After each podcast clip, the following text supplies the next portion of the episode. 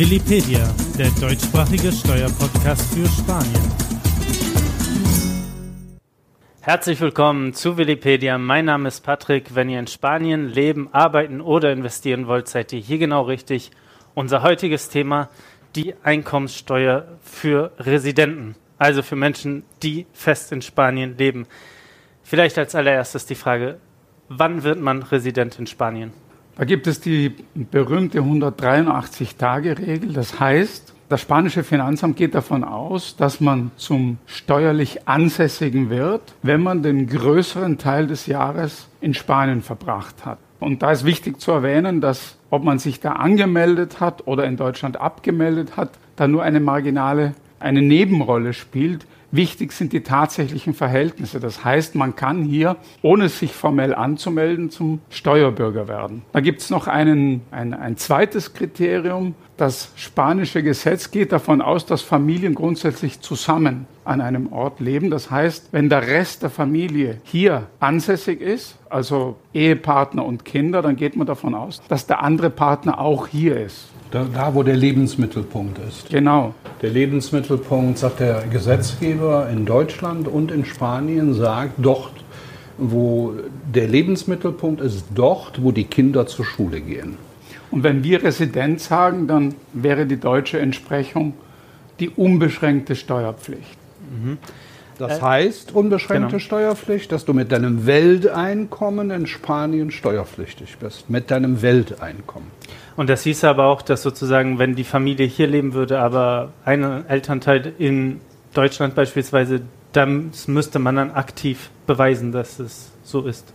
Genau, es ist also die getrennte Ansässigkeit bei äh, Ehepartnern wird unter ganz bestimmten Voraussetzungen akzeptiert.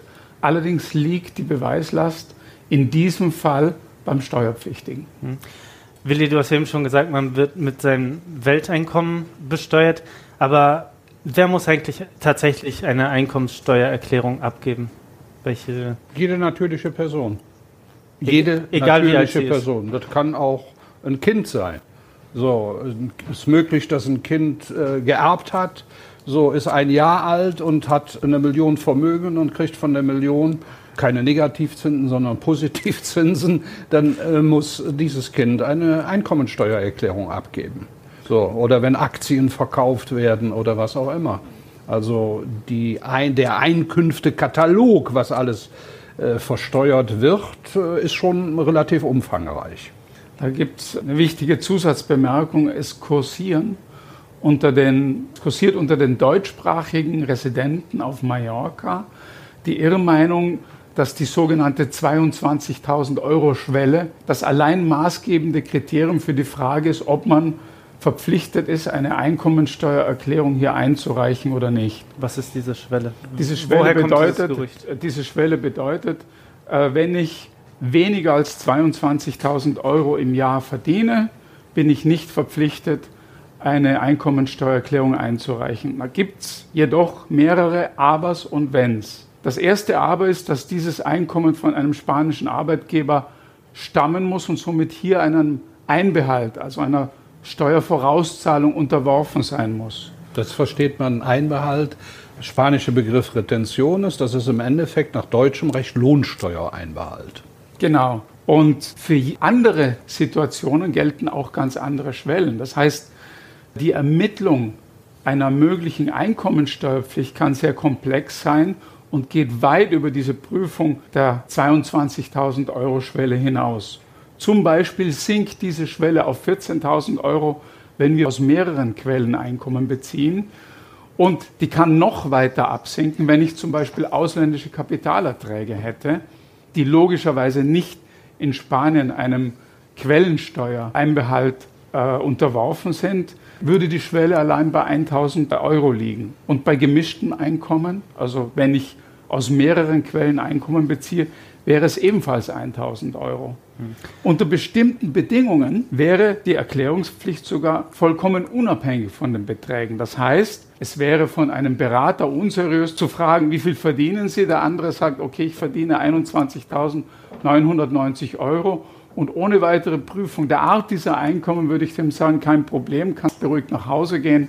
äh, du musst nicht deklarieren. Da sollte man sich schnell einen anderen Berater suchen. Es ist so, wenn man in Spanien einen Arbeitgeber hat, also eine Einkommensquelle, dann geht die Einkommenssteuererklärung relativ schnell. Da hat man fast die schneller gemacht, als dass man ein Bier zapft. Aber das ist nicht der Regelfall. Ab wann fangen die Probleme an? Ab wann wird es kompliziert? Es kann, wie du richtig sagst, extrem einfach sein, vom Grundsatz her. Äh, aber betrachten wir mal, wie die äh, spanische Einkommensteuer aufgebaut ist. Da haben wir zunächst mal eine Unterteilung in zwei große Blöcke. Das eine ist das sogenannte allgemeine Einkommen. Darunter fallen äh, fällt Arbeitseinkommen, Einkommen aus gewerblichen Tätigkeiten und alles, was in irgendeiner Weise damit zu tun hat. Eine Witwenrente wäre zum Beispiel ein allgemeines Einkommen. Das würde im weitesten Sinn wie Einkommen aus Arbeit zu versteuern sein. Und dann haben wir den Block der Kapitalerträge. Das also Dividenden, Zinsen und der Gewinn aus der Übertragung von Vermögenselementen wie zum Beispiel Verkauf eines Hauses. Äh, das sind zwei Blöcke und jeder Block wird auf eine andere Weise versteuert. Das heißt, ich habe für dieses allgemeine Einkommen eine Tabelle und für die Kapitalerträge eine andere Tabelle. Und dann kommt eine zusätzliche Komplikation, weil ich beim allgemeinen Einkommen eine Zweiteilung habe in einen staatlichen Block 50 Prozent und in einen regionalen Block. Und diese Blöcke werden nach staatlichen auf der einen Seite und nach regionalen Regelungen auf der anderen dann behandelt. Das macht es ziemlich kompliziert. Wie funktioniert es, wenn ich selbstständig bin? Welche Auswirkungen hat oder wie ist dann die Einkommenssteuer? Wie regelt sich die? Als Selbstständiger habe ich zunächst eine laufende Besteuerung. Das heißt, ich muss in äh, jedem Quartal eine Zwischenerklärung einreichen.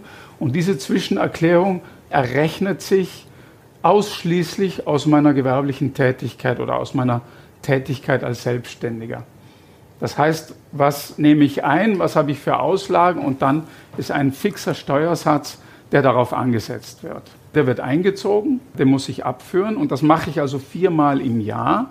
Und im Folgejahr bis spätestens Ende Juni findet dann eine Gesamtabrechnung statt, wo das gewerbliche Einkommen, das ja im Vorjahr schon behandelt worden ist und wo ich auch schon Steuer einbezahlt habe, nur ein Bestandteil ist. Denn für die Einkommensteuer in ihrer Gesamtheit, also diese Gesamtabrechnung, wird meine Situation in ihrer Gesamtheit betrachtet. Also zum Beispiel auch aufgrund Grundlage meiner persönlichen Umstände, wie zum Beispiel habe ich Kinder, für die gibt es Freibeträge, habe ich irgendwelche Absetzbeträge, äh, mache ich eine gemeinsame Veranlagung mit äh, dem Ehepartner etc. Das heißt, gewerbliche Tätigkeit, eine relativ schematische Erklärung jedes Quartal. Aufgrund und, einer Buchhaltung, die gemacht genau, werden muss. Genau, eine Buchhaltung und im Folgejahr eine individuelle Abrechnung, die darauf hinauslaufen kann, dass ich entweder das zurückbekomme, weil ich im Vorjahr bereits einbezahlt habe und das Ergebnis ist,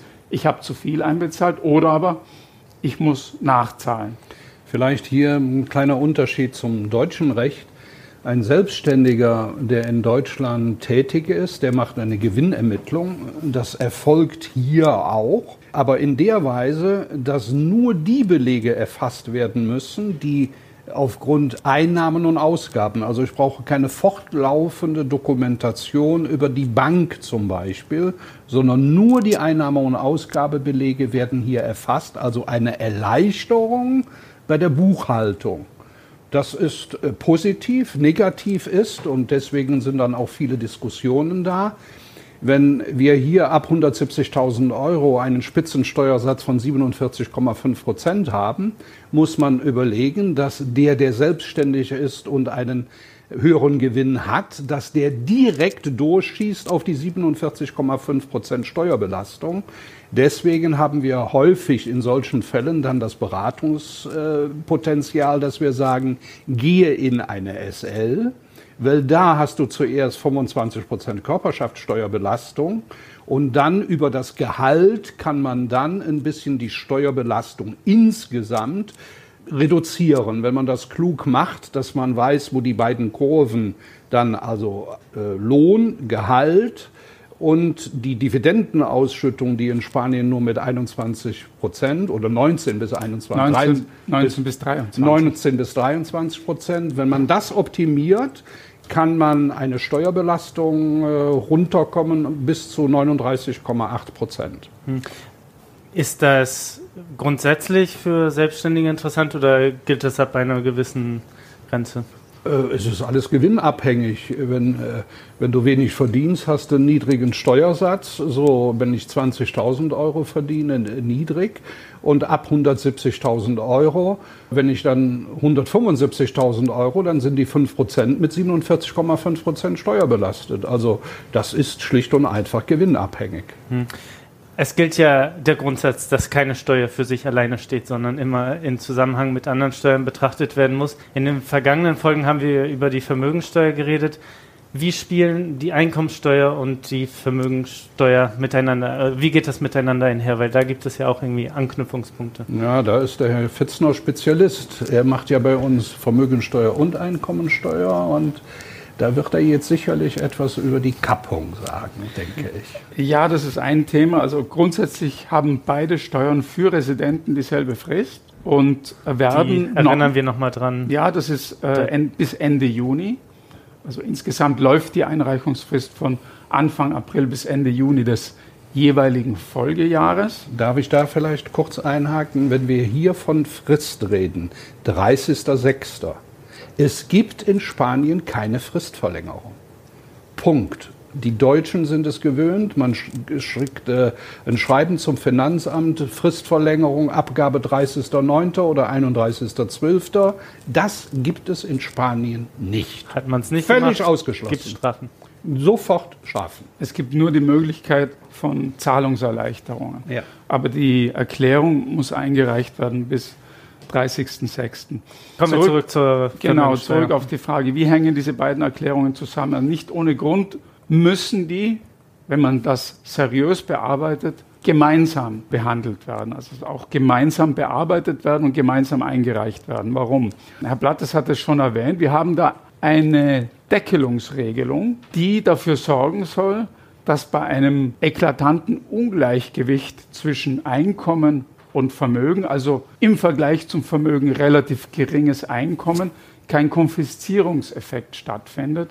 Das heißt, der dazu führen würde, dass jemand gesamthaft gesehen mit Einkommensteuer und Vermögensteuer zusammengenommen mehr Steuern bezahlen würde, als er im ganzen Jahr verdient. Das ist ja die Sache, die. Äh, Hast du da ein Beispiel vielleicht äh, aus ja, der Ja, da gibt es ein berühmtes Beispiel aus der Vergangenheit, genau. Die äh, Astrid Lindgren, die berühmte schwedische Schriftstellerin, hat in den 70er Jahren tatsächlich einmal von der, Spa von der spanischen, wäre schön, ja, schwedischen äh, Steuerbehörde einen Bescheid bekommen, der darauf hinausgelaufen ist, dass sie 102 Prozent ihres gesamten Jahreseinkommens an Steuern einzahlen sollte. Sie hat diesen Umstand auf sehr schriftstellerische Weise beantwortet, indem sie nämlich ein Märchen geschrieben hat, Pompe di Possa in Monismanien. Und dieses Märchen, das ist in einer Zeitung erschienen und hat in weiterer Folge zu einer enormen Polemik über das Thema Vermögensteuer und danach zum Sturz der damaligen Regierung geführt. Spanien will das verhindern. Die Regierung will nicht über über dasselbe Problem stolpern. Wir lernen, erst gar nicht gegründet. Wir lernen so viel,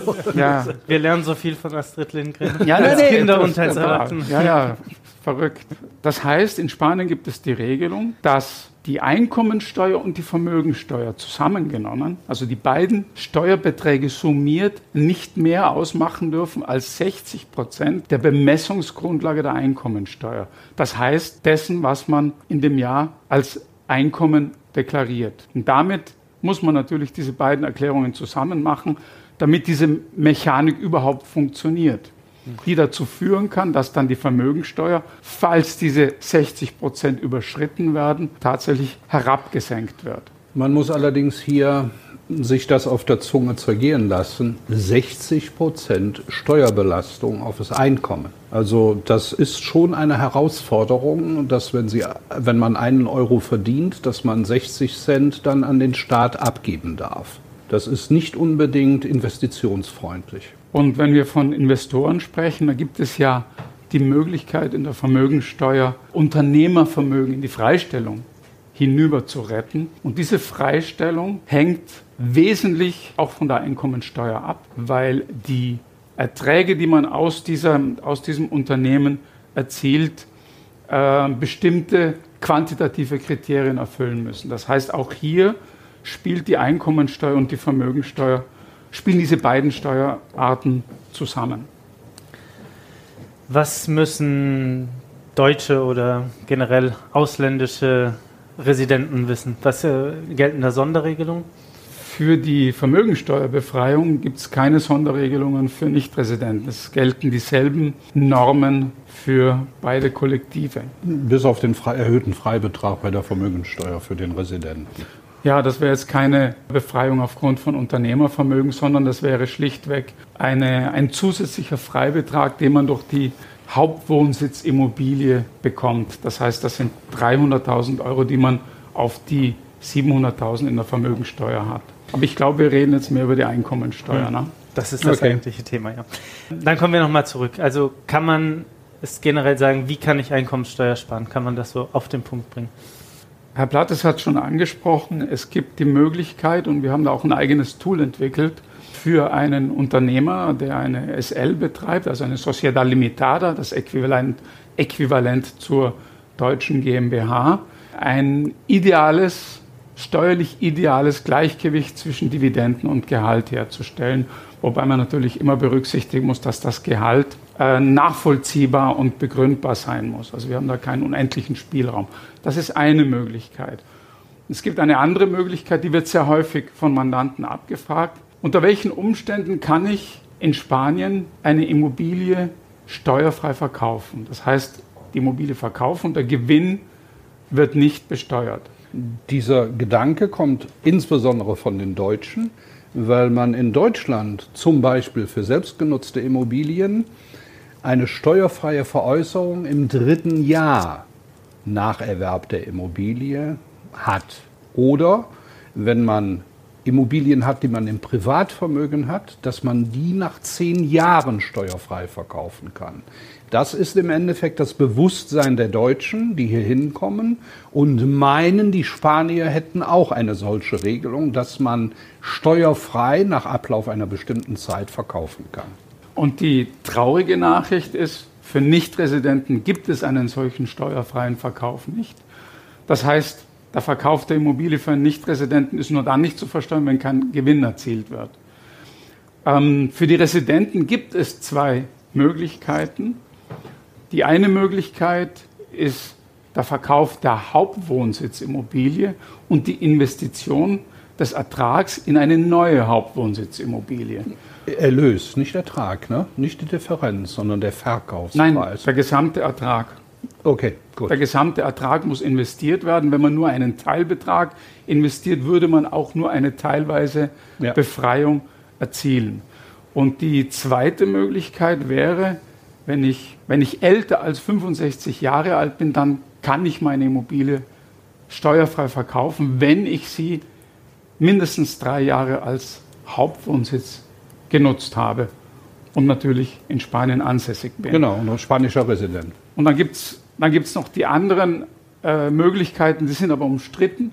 Also die, sagen wir, die Sinnhaftigkeit ist umstritten, also ob unter dem Strich tatsächlich eine Steuerersparnis dabei herauskommt. Das ist aber sehr schwer im Moment zu wissen. Das sind die sogenannten Pensionspläne, Planes de Pensiones.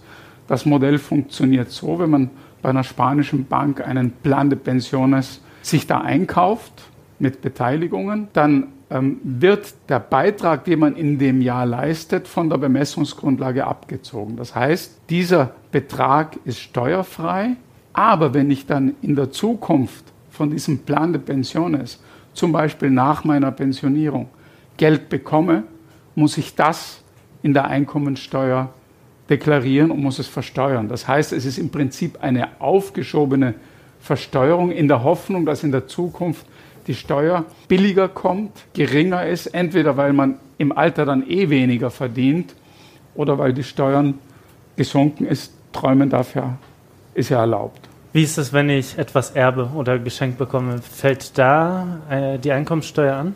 Grundsätzlich herrscht eine strikte Trennung. Das heißt, wenn ich einen Vermögenszuwachs durch Erbschaft oder Schenkung habe, dann wird das mit der Erbschaft und Schenkungssteuer äh, abgedeckt und ich muss in der Einkommensteuer nichts mehr weiter berücksichtigen. Sehr wohl muss ich in der Einkommensteuer berücksichtigen, wenn ich etwas schenke, also wenn ich zum Beispiel eine Immobilie schenke, muss ich den Wertzuwachs in der Einkommensteuer deklarieren und muss dort auch versteuern. Vielleicht als allerletzten Punkt, es gibt eine Art für Ausländer, exklusiv für Ausländer, die Einkommensteuer zu vermeiden in Spanien. Und die haben wir einem sehr bekannten Fußballer und Model zu verdanken. Lex Beckham. Die Lex Beckham. Was ist das?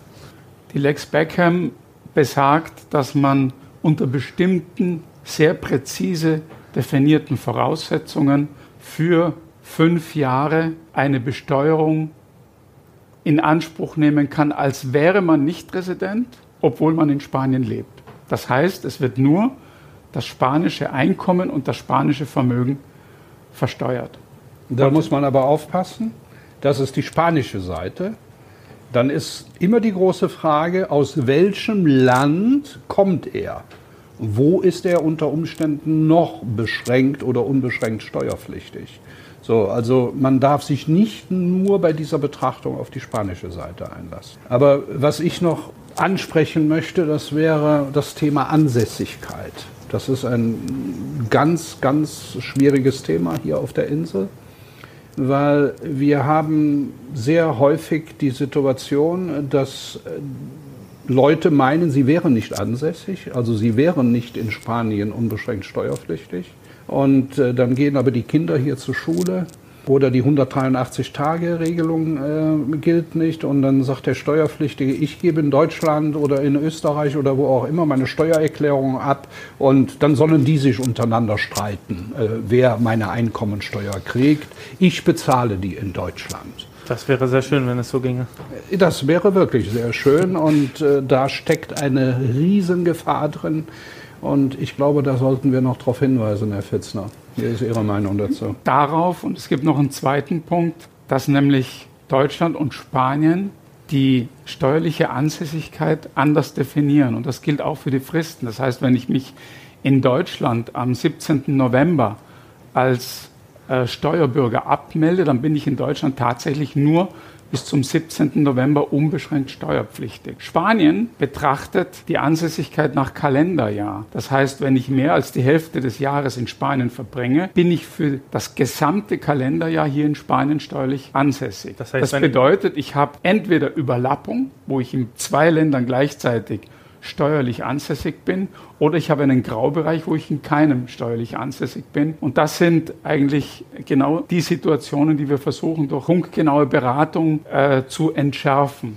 Also diese, diese Diskrepanz kann zu Problemen führen, genauso wie zum Beispiel die unterschiedlichen Fristen. In Deutschland haben wir längere Fristen bei der Einreichung der Einkommensteuererklärung. Wenn jemand hier ansässig ist und auf die Einkommensteuererklärung aus Deutschland zum Beispiel durch Mieteinnahmen oder andere Erträge äh, angewiesen ist, äh, müssen wir hier auf eine ganz bestimmte Weise agieren, damit damit diese Diskrepanz zwischen den Einreichungsfristen keine Probleme in Spanien auslöst. Da vielleicht als Ergänzung bei den Einkünften aus Vermietung und Verpachtung sagt das Doppelbesteuerungsabkommen zwischen Spanien und Deutschland, dass wenn ein spanischer Resident eine Immobilie, eine vermietete Immobilie in Deutschland hat, dann muss er diese vermietete Immobilie in Deutschland als Einkünfte aus Vermietung und Verpachtung deklarieren nach deutschen Vorschriften.